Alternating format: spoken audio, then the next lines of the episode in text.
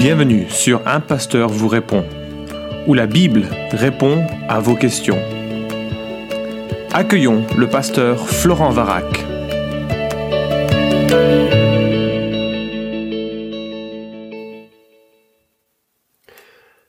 La question est posée, est-ce que les morts intercèdent pour les vivants?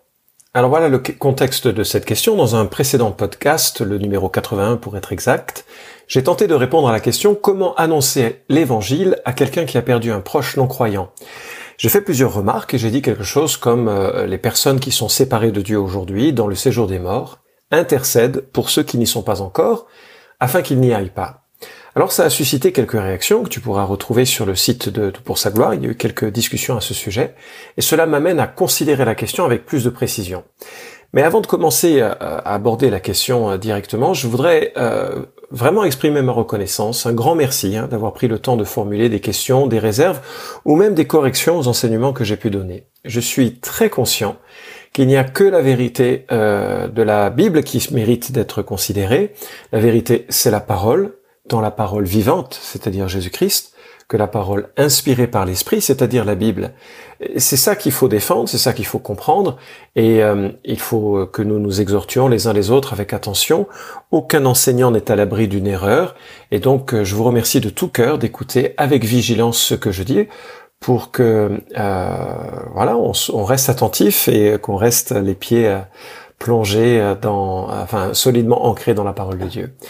Alors parfois on restera sur une différence d'interprétation, hein, sur des points que j'espère secondaires, mais aussi euh, parfois j'aurai besoin de me repentir ou de retirer un podcast maladroit ou erroné. Donc c'est important que chacun écoute avec tout le discernement que l'Esprit Saint peut donner à ceux qui sont ses enfants et qu'on on reste toujours à, à, comprendre ce que la Bible dit plus que ce qu'un individu ou une personne peut avoir comme conviction. Alors, comment est-ce que on peut aborder cette question hein? Est-ce que les morts intercèdent pour euh, les vivants? Une auditrice écrit Pour moi, Luc 16 est juste une illustration que notre Seigneur donne, mais certainement pas pour nous dire que les morts prient pour nous même si elle consent plus tard, euh, oui, je suis d'accord euh, qu'une fois que nous sommes décédés, nous continuons à louer, à adorer Dieu et à lui parler, d'après euh, tout ce que l'on peut voir dans les Écritures. Mais décidément, cela ne justifie pas ce que vous avez dit. Les personnes qui sont séparées de Dieu aujourd'hui, dans le séjour des morts, intercèdent pour ceux qui n'y sont pas encore, afin qu'ils n'y aillent, aillent, pas. Un autre auditeur se demande s'il n'y a pas une contradiction entre le fait que les morts prient pour nous et le fait qu'il n'y ait qu'un seul médiateur, Christ, entre Dieu euh, et les hommes. Alors euh, évidemment, ça m'a fait réfléchir tout ça, et c'est bien, c'est utile. J'ai consulté les quelques ressources que j'ai à ma disposition euh, ici, chez moi, des livres de théologie systématique, comme celui dirigé par Alain Nisus, qui s'intitule Pour une fois réfléchi, et celui de Wayne Grudem, Théologie systématique, deux ouvrages de référence que je conseille de commander à Noël, au moins celui de Nisus, qui est quand même un peu plus accessible que celui de, de Grudem. J'ai également euh, repris un livre euh, magnifique sur le paradis, probablement le meilleur livre qui a été écrit sur la question. Il s'intitule Heaven. C'est Randy Alcorn qui en est l'auteur. Et euh, j'ai regardé également un peu sur Internet s'il y avait des informations qui, qui me manquaient. Alors curieusement, dans les ouvrages de théologie systématique, on a peu d'informations qui seraient euh, euh,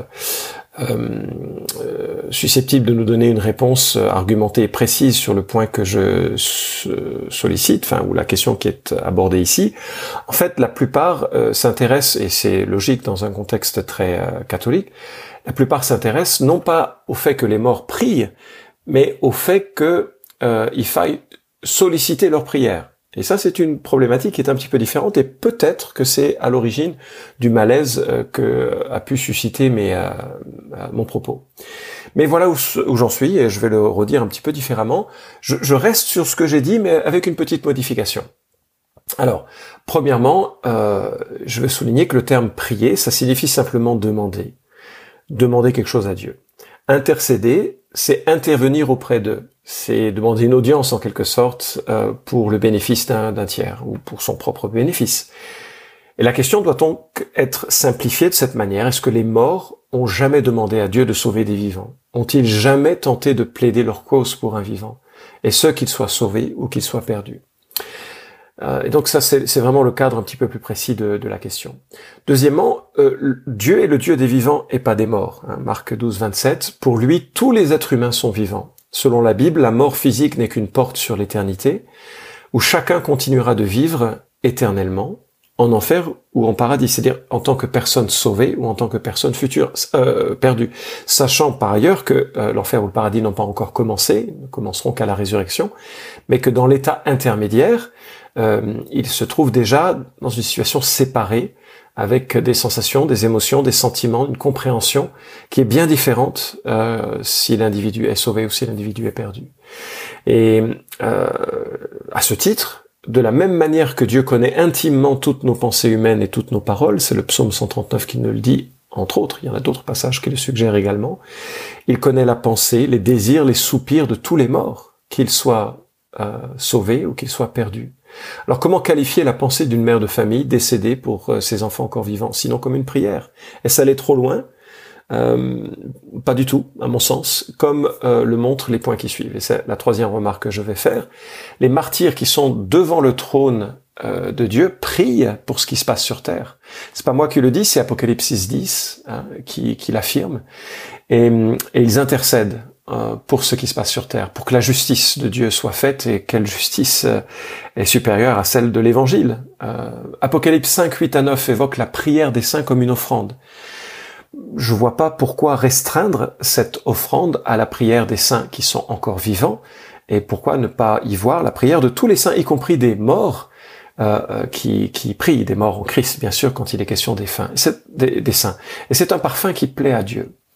Euh, et je ne vois pas comment mon intercession future euh, dans le séjour des morts serait moins alignée avec l'intercession missionnaire euh, qui est que, chère au cœur de Dieu euh, quand je serai au ciel, je serai encore plus aligné à la pensée de Dieu que je ne le suis euh, aujourd'hui, bien entendu. Quatrième remarque, dans le séjour des morts, des perdus, les gens restent conscients et Dieu est toujours Dieu. Alors, il n'est pas le sauveur des perdus, puisqu'ils l'ont rejeté. Mais il reste quand même leur Dieu, parce qu'il n'y a qu'un seul Dieu, le Dieu créateur de tous les hommes.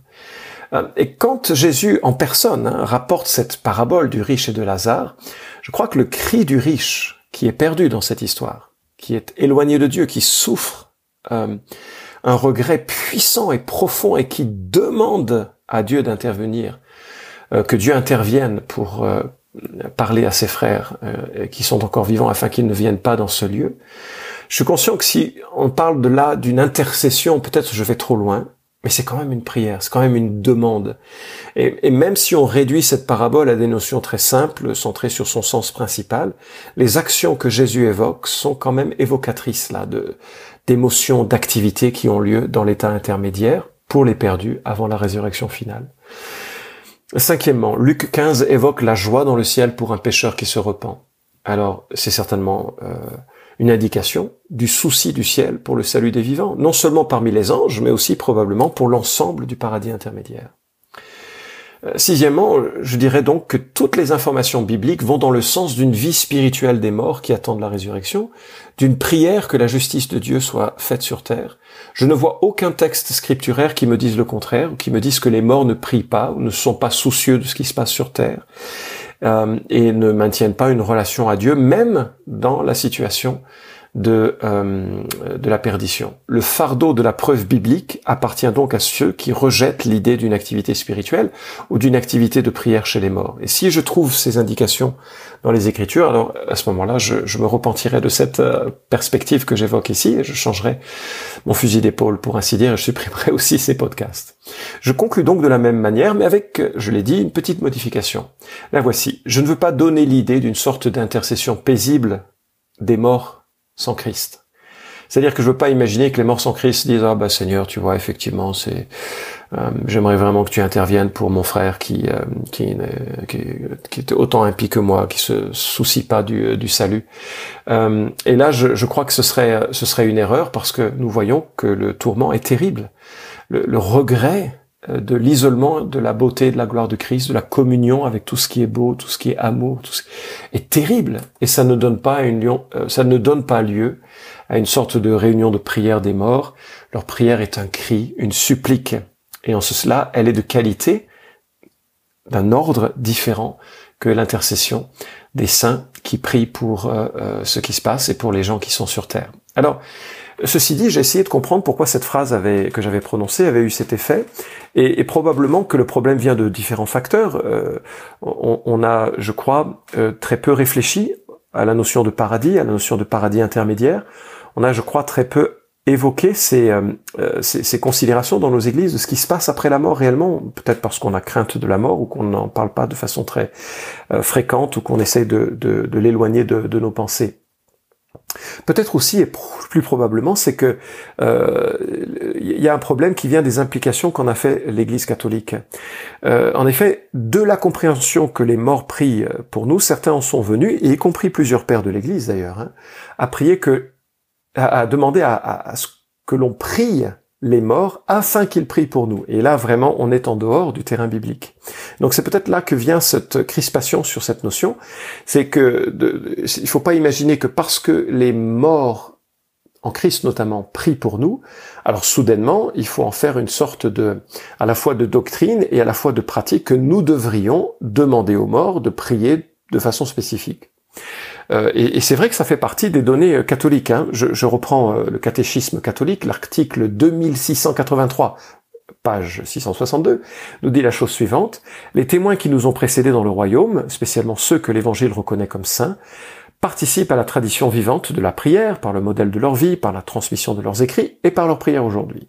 Ils contemplent Dieu, ils le louent et ne cessent pas de prendre soin de ceux qu'ils ont laissés sur la terre en entrant dans la joie de leur maître, ils ont été établis sur beaucoup.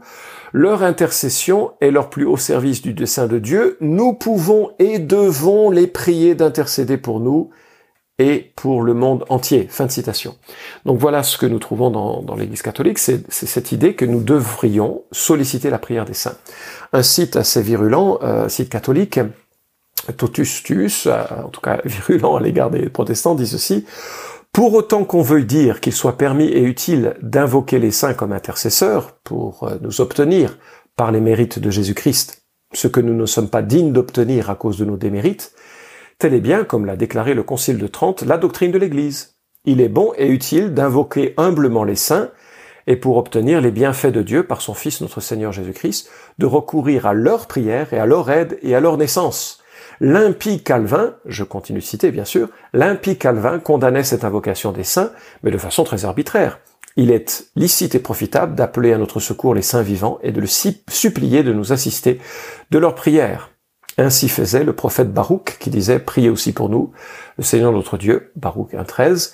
Ainsi faisait aussi Saint Paul Priez, frères, euh, vous aussi pour nous, 1 Thessaloniciens 5.25 on s'arrête là. Et bien entendu, je m'inscris en faux avec la citation de 1 Thessaloniciens 5.25. Les frères sont des frères vivants. Ce sont les gens à qui l'apôtre Paul a écrit euh, l'épître aux Thessaloniciens, donc ils ne sont en rien euh, les morts en Christ. Et donc, comme on le voit, c'est peut-être de là que vient cette, cette gêne et ce problème. Et effectivement, il est hors de question d'invoquer les morts pour qu'ils intercèdent pour nous. Pourquoi?